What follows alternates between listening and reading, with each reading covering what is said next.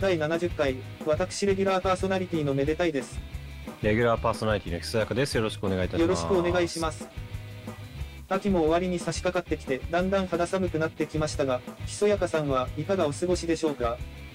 ああ、まあそうですね。で、本当に急に寒くなって、で、普通に体調を崩してしまいまして、本当は先月末に、10月末に M3 行く予定だったんですけど、ちょっと行けなくなっちゃって、でまあちょっと現地には行けなかったんですけど、まあちょっと高見伊織さんのね、新婦が関わった新婦が無事出たそうで、意外と好評いただけたようで、まあその点については良かったかなとは思うんですけど、まあちょっと次回は M3 行きたいなって思ってる感じですかね。このラジオをお聞きの皆様も、風邪などはひかれないようにご自愛いただきたいですね。いや、本当にそうですね。もう特にもう熱出たら、あの、無理せず病院に行った方がいいですね。僕も、あの、土曜に熱出て下がったからいいやと思ったら、また上がっちゃって結局病院に行かないといけなかったみたいなことあったんでね。季節の変わり目といえば、IT マルチメディアのグループバイもそろそろ終わってしまいますね。あー、あの、IK の、あの、グループバイね。あのー製品を買うと、えーその製品の価格、同等の価格もしくは以下の製品が、えっと、25製品タダでもらえるっていう、あの、頭のおかしいね、セールはありましたけどもね、先月で終わりましたね。まあ、私はですね、結局最後の方に駆け込んで、はい。あのーまあ、主要製品を大方もらったんですけど、その最後の方に、あのー AmpliTube の新製品の X-GEAR？あのあれが、そうそうそうそう、あれが追加されたってのを見て、あ、余っ、枠余ってたからそれにしようと思って。で、4つとももらいましたけどもね、最後の方は。いいですね。ああ、いや、そうです、そうです。選手は何もらいました？何の製品もらいましたかね、オーケストラルパーカッションやマレットピアあたりの今まで持っていなかったパーカッション音源をいただきました。ああ、あのね、サンプルタンクのオーケストラルパーカッション。そう、僕もね、オーケストラルパーカッションもらいましたね。そう、マレットピアがね、そう、マレット音源で、マレット楽器を打楽音楽で気になってたんですよね。ちょっと枠足らなくて、取れなかったんですけどね。なんか、他になるほど。なんか、そうそう、他になんか、これもう使ってるみたいなのあります？なんかね、もらった製品、これ良かったじゃんみたいな。うん、ちょっと考えてね。うん。まあ僕はね、あのもう AmpliTube のオレンジなんかはもうめちゃめちゃ今使ってますけどもね。まあ IK のね、製品ね、やっぱいいっすよね。フェンダーのなんか、ああ、フェンダーのね、うん、フェンダーのいいですよね。あれ、僕的にはギターもいいっすけど、エレピ音源とかに使うとね、結構いい感じになりますよね。そうそうそうそう。なんて？はいはい。そうそうそう、まあ、あれフェンダーのね。え？あれ？なんて？ああ、え？ああー、すいません、どう、どうされました？メデラジ第70回、あれ？私レギュラーパーソナリティいや、それもう終わりましたよ。あれ、よろしくお願いします。それ終わりましたよ。それ、最初のやつももう終わりましたよ。終わりにちょっと差し掛秋も終わりに差し掛かってきて、え怖い怖い怖い怖い。肌寒くなってきましたが、いや違う最初にやったんですよ。いかがお過ごしでしょうか？いやだから M3 病あの病欠で行けなくてあの行けなかったんですけど。ああ、いやちょっと あどうしました？どうした？あのあーはやめてもらえますか？せめて。あの あの視聴者の皆様がどこからおお気づきになったかちょっとわからないん最ですけども。初からだわ。最初からだわ。あのそうなんですよ。あのもう IK の話完全に出しにしてしまったんですけども。いやいやあのめちゃくちゃに最後の方めちゃくちゃになる流れはわかるんだけどさ。あーはおかしいだろ。あの一通り前のやつ流すっていう動きやってから元に戻ったら「あー」しか入力されてなくてもうシャネこれでいくかと思って。これ流してしまいました。前も似たようなくだりありましたけどね。あのそうですねあのサンプラーの回ですかね。あの時はひしやかさんがあのそれまでに撮ったひそやかさんの声で相づちを打ってでまあそれがだんだんおかしくなっていくみたいな流れをやったんですけど。僕の肉声だから最初わかんないっていうね。ただ今回は多分あでもどうだろう。実際なんかラジオちょっとなんていうか音質下げて送るのでなんていうか違和感どれだけ気づけるか分かんないんですけど。流し聞きとかしたらん？かもしれない。あの実はこれ私喋ってなかったんですよね。喋ってなかったっていうのは、本当に文字通りあのこれ私の声で撮ってないんですよね。うん。でまあ何をやったかっていうとまあいわゆる音声合成ですね。はいはいはい。あのまあ私の声に似た何かですあのか代わりにそのマシンに読み上げてもらうっていう。打った文字を機械が読み上げてくれるっていうね。そうですね。ね。らだからそれをあらかじめ読み上げたやつを取っておいてそれをまあ流したっていう感じなので。うん。でしかも、一応選手のそうなんですよ。あのこれ使ったの声ステーションっていうサービスね提供されてるそういうものなんですけどもそれが自分の声をこう読みどんどん読んでいくとなんていうかそれに合わせてどんどん似せてくれるっていうかあの最初は本当に誰の声でもないような声なんですけどそれを私がそのサンプルとしていろんな文字列を読まされてそれを録音していくとそこで学習してだんだん私の声に似ていくっていう。うん。ような感じですね。でもう5段階やってレベル1からレベル5まで最初の方はもうなんか標準プラスアルファぐらい。あれなんかちょっと違う変わってきたかもなぐらいなんですけどうん。正直まあ自分で自分の声あまり聞いてないからっていうのもあるかもしれないですけどこのレベル5ぐらいになると、なんていうか本当にな自分ではあんまり声自体の違和感はないかもなっていうぐらいにはなってるんじゃないかなと思うんですよね。うんいやでもなんかねちょいちょい癖的なやつはまあそうね癖とかまでやるともうそんな200行ぐらいの文章の読み上げじゃ多分どうしようもないのかなっていううん気もするんですけど、まあなんか前に大昔にあの日テレかなんかでやってたあのマツコ・デラックスのあのロボット作るみたいなプロジェクトがあって。うん。それがあのまあ見た目もそうなんですけどそれがその声を同じような感じで吹き込んでいってそうすると同じような感じでそのほぼほぼ一緒の声で喋ってくれるっていうようなロボットを大阪大学かなんかと共同で作ってたっていうテレビ番組やってたんですけどうん。あれは本当にもう文章にもなっているようななんかあのオノマトペがひたすら並んでるような文章2時間とか3時間とか読んでやっと学習させたみたいなああはい。はいそこまでやるとさすがにその癖とかあと抑揚とかも完璧になっていくと思うんですけど。でも今回のやつもどのぐらい入れたんですか今回のやつは合計で、まあ、さっきちらっと言ったんですけど200行ぐらいで本当に一文一文簡単ななんか今日はサッカーの試合が行われますとか、うん。うん。あのそう。だから本当に楽にこれぐらいのレベルのものを作ることができるっていう。なんかひそやかさんとかはなんかぽかったよね。そうですね。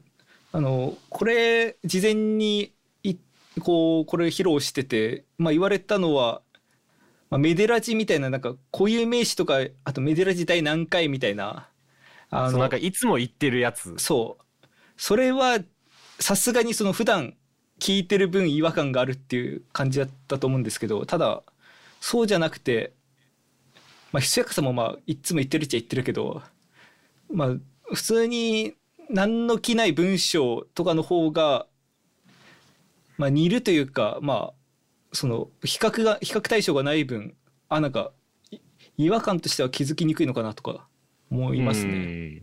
うん。うん。でそうですね。この「声ステーション」っていうアプリなんですけどこれ自体は、まあえー一般向けにはフリーで提供されていて、はい。まあ、一応なんかダウンロード機能とかはないんですけどただ、えー非商用向けであればまあ使っていいというような形で提供されてるやつですね。でまああの商用ユーザー向けにはちゃんと別なプランとかもあったりしてなのでまあ例えば YouTube のなんか動画のナレーション読み上げとかで使いたいとかっていう時にちゃんと別途契約すればそういう形でも使えるっていうのでうんまあいろいろ使えるかなと思うんですけど、まあ、というわけであの今回のテーマがですねあの音声合成ですね。音声合成ですね。ひそやかさん前あのボーカロイドじゃないですけどあの歌うでしたっけ？でいやニュートリノですね。ニュートリノ AI キリタン。ああキリタンです。ああはい。で、まあ、作られてたことがあったと思うんですけど。あれもそうですよね、うん。あのーえーっと音とえドレミファスラシドとの情報とえーっと言葉の情報を入れることによってその通りに歌ってくれるっていう。まあそうですね。でもそこの流れの一番源源流ではないんですけどあの一番有名なのはまあボーカロイドだと思うんですけど。今だとボイスロイドとかもあったりしますよね。そうですね。まあいろいろそれちょっとさっき口走ってしまった歌うとかもフリーであったりして。うん。まあいろいろあるんですけどそういう感じであ普段の会話を読み上げるような音声合成とあとそういう歌わせるっていう意味での音声合成2種類あると思っていて、まあ、今回どっちも、まあえー一通りちょっと見ていけたらなと思うんですけど、はい。まあ、なのでまずはちょっとせっかく最初の方に茶番も茶番って言っちゃったらあれですけど。あバンって言っちゃったよ。あの普通の喋りをこう再現するような音声合成ですね。の方でちょっとを見ていこうかなと思うんですけど。はい。多分これ系で一番皆さん馴染みがあるのはどうなんですかね、まあ、い意外といろんな場所で使われてるんでどれが一番これっていうのは難しいんですけど、まあ、カーナビとかですかね。ああそうです。だからあれもね当然全部録音するのはね難しい話ですからね。そうですね。あのなんとか坂交差点を右折ですみたいなその交差点名とか全部入れるわけにはいかないと思うんで、うん。まあ、そのあたり全部あの内部的にそういう音声合成でうん。やってると思うんですけどただこれ余談ですけどはい、昔もあのまた日テレなんですけど日テレの深夜番組見てたら、うん。あのガンダムのシャアの声で読み上げてくれるカーナビみたいなの売ってて。うんそこの角を左折だとか。なんかそんな強気で言われたらもう急ハンドル来ちゃいそうだなと思って。ただそういうのはさすがに、まあ、読み上げではなくふその当てれこというかそういう要所要所の言葉だけ吹き替えだと思うんですけど、うん。まあ、そうじゃない普通の交差点名とかあと、まあ、所要時間とかそのあたりは普通に音声合成で喋ったりとかあとカーナビ以外だと、まあ、一般的か分かんないですけどあの YouTube とかニコニコ動画とかの動画とかで読み上げてるいわゆるゆっくりボイスとか。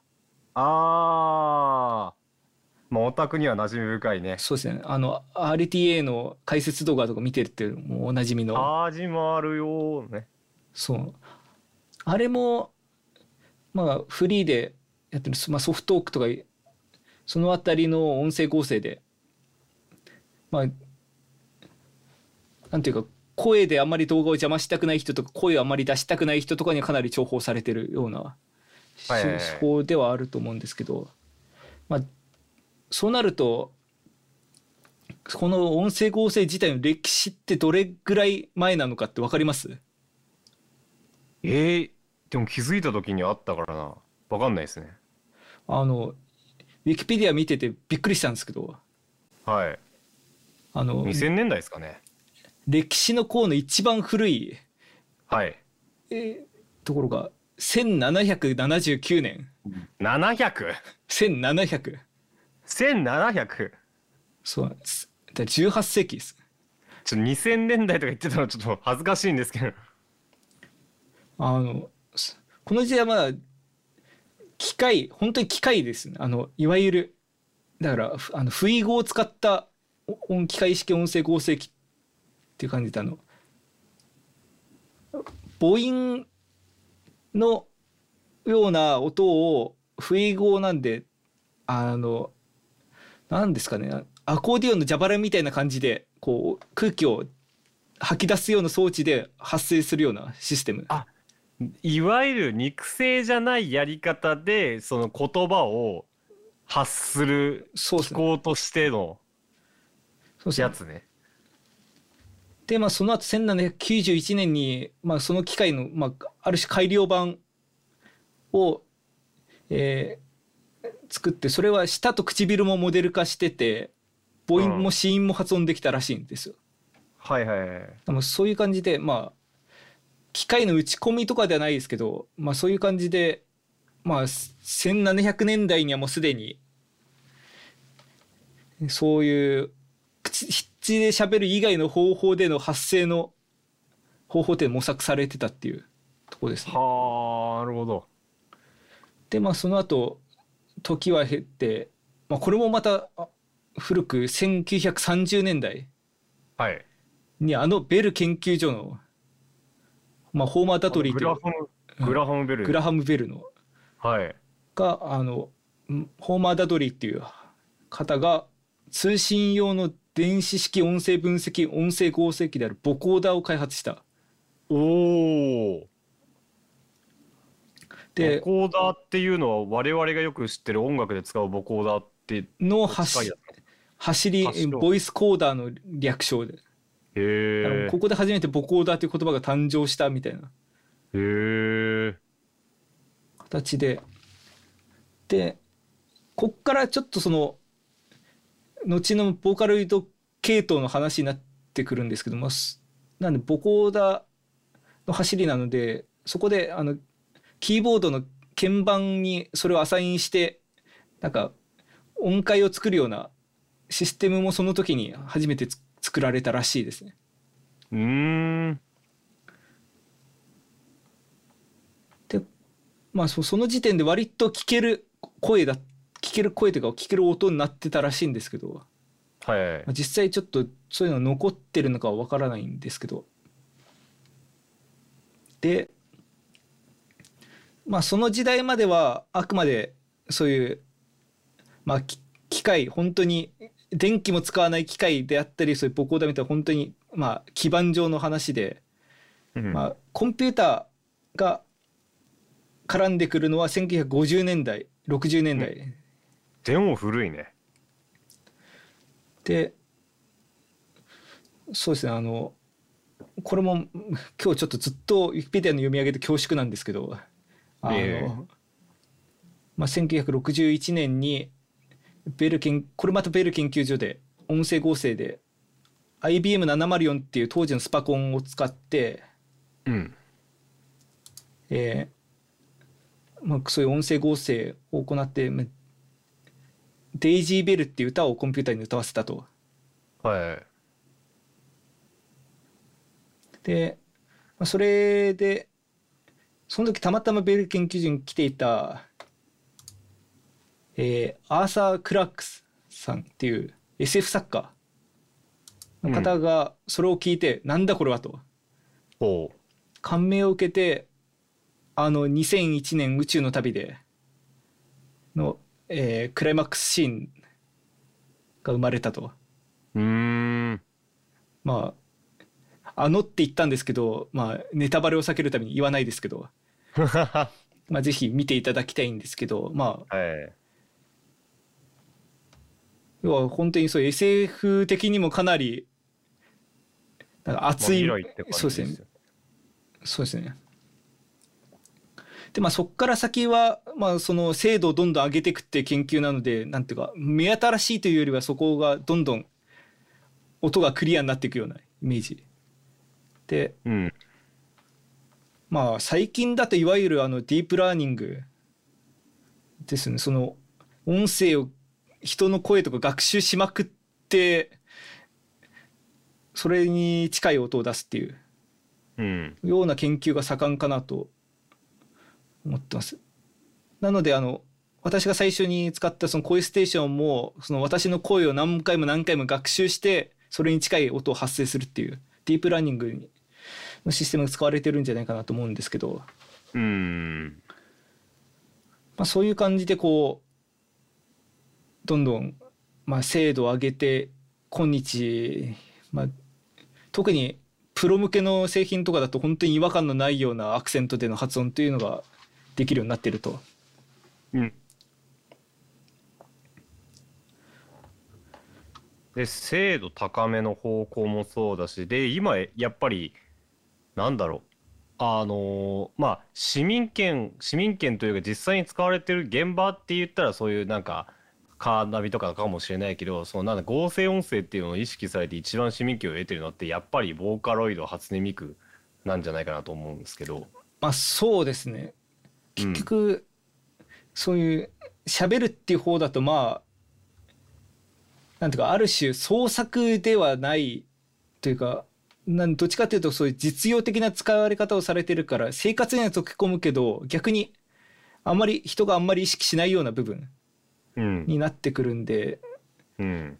やっぱりボーカロイドとかそういうエンタメ系に使われるようになってからなんかあこの技術ってすごいなってもうこう一般人が分かるようになる。うん、でボカロってやっぱそのね一時期はいろんな意見が飛び交ってたしたけど個人的にはその歌に近づけるというよりはボカロはボカロの良さはいはい。的な感じでで初期ボカロなんかは人間には明らかに出せないような高音を連発してる曲があったりとかまあなんかそういうねあのボカロなりの、あのー表現の方に行ったりとかしててまあそういう面白さもあるのかなっていうふうにはね思ったりもしますけどね。そうですね。もうおっしゃる通りボカロのまああんまり私もボカロ正直聞いてはこなかったんですけどその多分もともとのコンセプトとしてはその人間が歌う代わりにその綺麗に歌ってくれるっていうところだったと思うんですよね確か。なので例えばまあバンドみたいなことやりたいけども、まあ、歌えないし歌ってくれる人周りにいないとそういう時にそういう形でボーカロイドに代わりに打ち込んで歌ってもらうことでそのは曲が完成するみたいな。うん。ところで多分ある種そのボーカロイドみたいな形でそそこのなんていうか声に個性がつき始めてうん。から、まあ、そこにそれを生かすような、まあ、例えば高音で早口みたいなやつもそうですし、まあ、それぞれキャラクター性に合わせた曲みたいもどんどんできるようになってきて、まあ、独自の文化ができてきてるのかなとうん。思うんですけどまあそうですね。やっぱりその行為の路線の系統で一番有名なのはやはりボーカロイドってあるところは、うん。まあ、正直間違いはないかなと思うんですけどうん。ただまあさっきその、えーベル研究所での研究があったっていうふうに言ったようにまあ研究自体はその前からあってただまあそれがまあある意味歌わせるっていう方に対してはそれまであまり重要視はされてなかったのかなともちょっと思うんですよね。ああまあできるだけ流暢に喋るみたいなところがどちらかというとこう熱があった部分なのかなと。ちょっとこの辺りは実際の温度感というの当時を生きてないんで分かんないんですけど。うん。そうですね。年表を見る限りはまあ1984年ぐらいに民間に出回る初めてのそういった音声合成ができるシンセサイザーなんですかねこれ。FM 音源で、まあ、音声合成が可能だった、えーハードウェアがヤマハから出たと。へえあ CX5M っていう。はあはあはあ。聞いたことあるかも。でまあその後も、えー、1997年にヤマハから、えー、フォルマントシンギングを搭載した音源ボードが出たみたいな形で割とそういうあこれもまた多分プロ向けの機材としてこう出たようなやつですかね。っていうところがあった後に、えー、ヤマハが2000年から、えー、ボーカロイドのまあ研究の開始をして、うん、えー、2004年に晴れてボーカロイドとして発売されたと。うんそうですね、えー、ボーカロイド、まあ、ボーカロイドって一言で言っても今見たらボーカロイド5まで出てるんですねその世代として。最近だかな？確か。2018年ですね。ああ、全然違いました。最近といえば最近だけど。なので、初代ボーカロイド無印が、えーえー、レオン、ララ、ミリアム、えー、メイコ、カイトっていう5人。うん。まあ、メイコ、カイトあたりは多分、いにしえのニコ中だったら、まあ皆さん聞いたことあるかなと思うんですけど最初の上3人が全部英語圏のこの音声で下2人メイコカイトが日本語圏らしいんですでその後、えー、それが2004年でで2007年にその内部のシステムとかを抜本的に作り変えて満を持して出たのがボーカロイド2、うん、でこれがまあ初音ミクとかが入入ってる世代。ですね、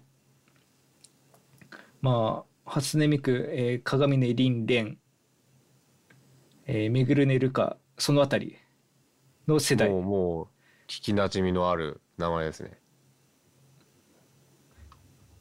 そうですね。でだから2007年のちょうど多分ニコニコ動画できたぐらいの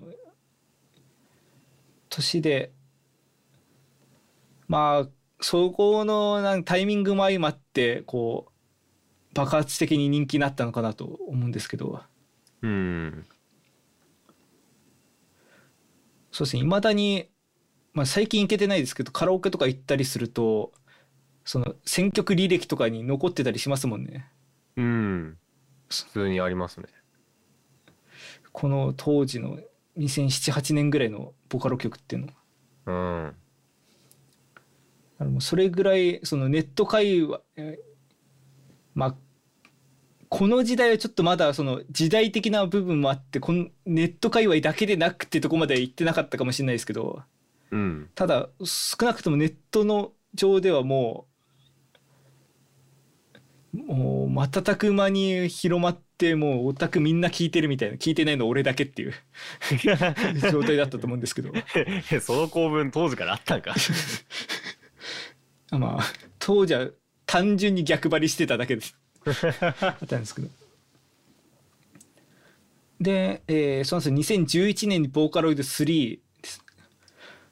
正直この辺りから正直私もともとあんまり追ってなかったというちょっとこうバーッと一覧で見ても、パッと分かるような名前が出なかったりするんで、うん。まあ、本当にこう細分化していってどれが強いとかではなく、まあ、好きなものを選べるっていうような感じになっていったのかなと思うんですけど。うん、でえー、とですね2014年に、えー、ボーカロイド42018年にボーカロイド5っていう形で、まあ、今も着々とこう進化し続けてる。っていうところですね。で、まあ、あのもちろん、えー、藤岡さんが最初におっしゃってた、えー、ニュートリノ。はい他は2020年に、まあ、リリースされた。っていうところとかあと、まあ、ボーカロイドとかこのニュートリノ以外にも歌うが2008年だったりとか。2008年からあるんですね歌うって。怖っ。年取ったな。いやだってあのオタクの話していいか。聞こう。あのまあ逆張りしてたとはいえ興味なくはなかったんですよ。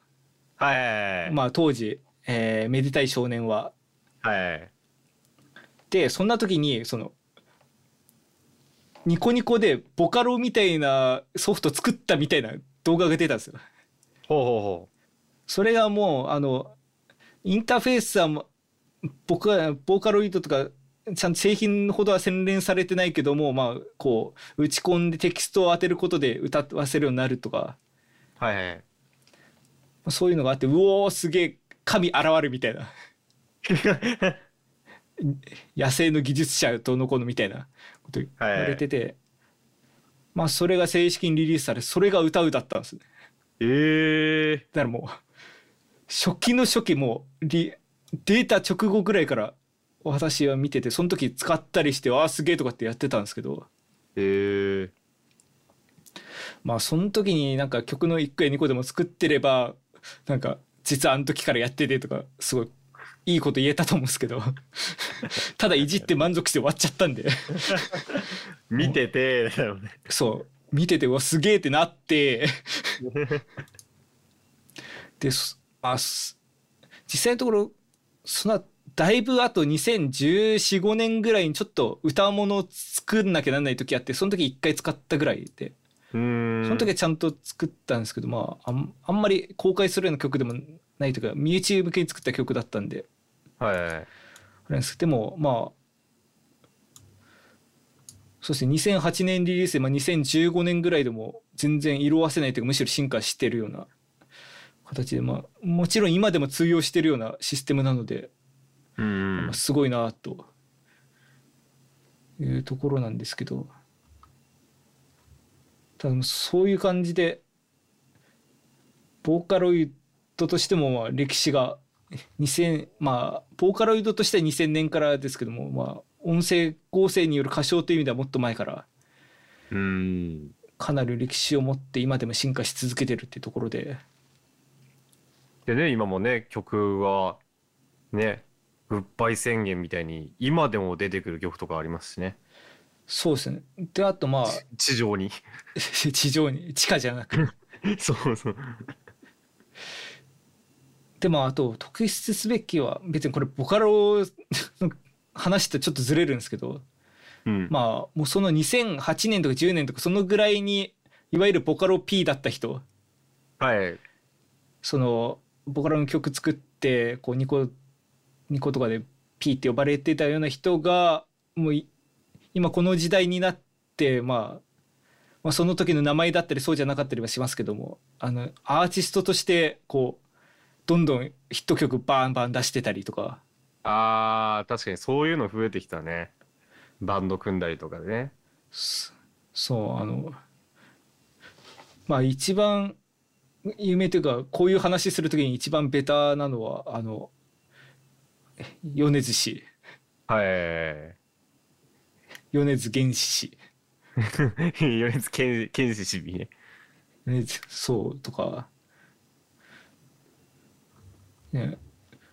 やっぱりそういうところでこう培ってきた技まあボーカロとしての技術がそのままいってるか分かんないですけどただそのちゃんと作曲とかのスキルがこう世に出てきてそれがボカロを知らない世代に向けられてるっていうのはうん。なんかすごい感慨深いものありますよね。そうですねだからそうですね。私もそのまあす序盤序盤にお披露披露目したその私の声のやつ。まあメデっぽいのでも言いましょうか。め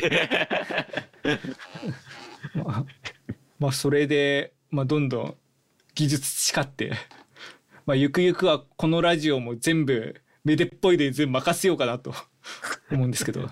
めでっぽいとひそっぽいで。そっぽいとで もうポイラジで やっていこうかなって。いやもうでもそしたらもうやらなくていいよ。あの文章とかも全部 AI で考えてもらって。人の手なくなっちゃう。そうなんか2週間ぐらいこうニュースをこう自動で収集してこんなニュース こんなニュースがありましたけれどもとか。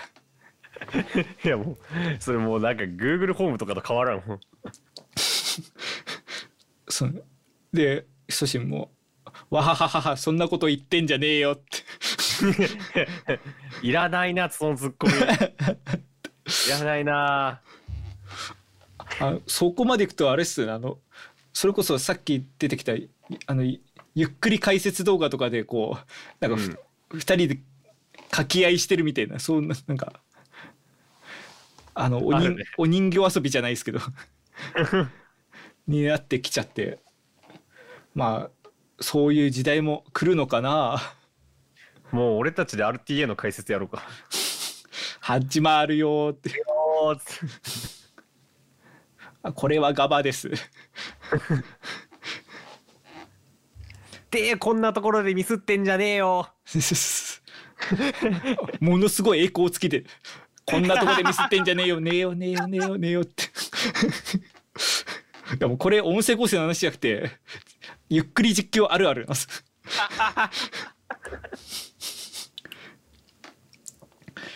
あまあまあ。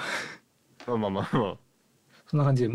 正直なんかここでなんか好きな曲とか上げていってこう考えに浸るみたいなことやりたかったんですけど何分あんまり聞いてこなかったもので、はい、2人ともあんまり聞いてこなかったねそうなんですよ。なんかだから正直マットとかで使われてる曲があこれ聞いたことあるぐらいしか知らないんですよね、うん、だから言えないんですけどまあ皆さんもぜひなんて言いますかおすすめのボカロ曲とかあったらぜひえー、ハッシュタグメデラでつぶやいてみてくださいね。メディラジハッシュタグそういう場になるかな はい、えー、このラジオの感想はツイッターのハッシュタグメディラジでぜひつぶやいてください。メディアがひらがなラジオはカタカナです。またこのラジオへの感想はメールでも募集しています。いやもういいっすよ。メデラジのホームページのトップにメールフォームへのリンクがありますのでぜひよろしくお願いいたします。メデラジってなってんじゃん まあそんな感じで